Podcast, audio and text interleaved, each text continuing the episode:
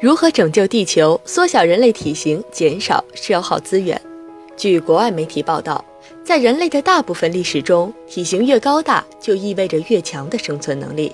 但是，在一个我们已经不必为食物打斗的世界，我们的身高似乎不会带来任何现实的优势。事实上，如果我们将体型缩小到只有五十厘米高，那整个人类所需的资源是现在的百分之二到百分之五。这是荷兰艺术家身高一点九三米的阿恩·亨德里克斯计算的结果。他认为，目前的人口增长对地球来说是不可持续的。根据一份调查的结果，过去两百万年中，哺乳动物的高度出现了显著增长。过去一个世纪中，由于饮食和公共卫生水平的提高，人类的身高平均增长了十厘米。一九零零年，一位普通的荷兰男子身高约为一点六八米，而到了两千年，则上升为一点七八米。同一时期内，女性身高增长了三到四厘米，平均从一点六米提高为一点六三米。尽管更好的生活条件使人类长得更加高大，但体型高大已经不再是一种演化优势。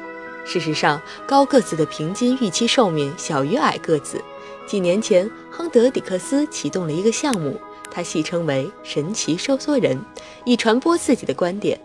亨德里克斯表示，科学上或许有可能研制出某种药物，使人类缓慢地生长；另一种方法是修改我们的 DNA，但这种做法也有一些明显的缺点，比如我们的大脑可能比一个胡桃大不了多少。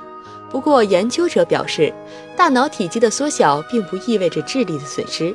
他们指出，过去的两万年前以来，我们的大脑容量其实已经略比微小，但我们的智力却出现了显著的提升。亨德里克斯说：“无论这种方法是否在科学上可行，最重要的是，我们已经开始思考缩小体型的可能性。”他声称，这或许是拯救地球的唯一选择。万有引力记者戴瑟若梦为您报道。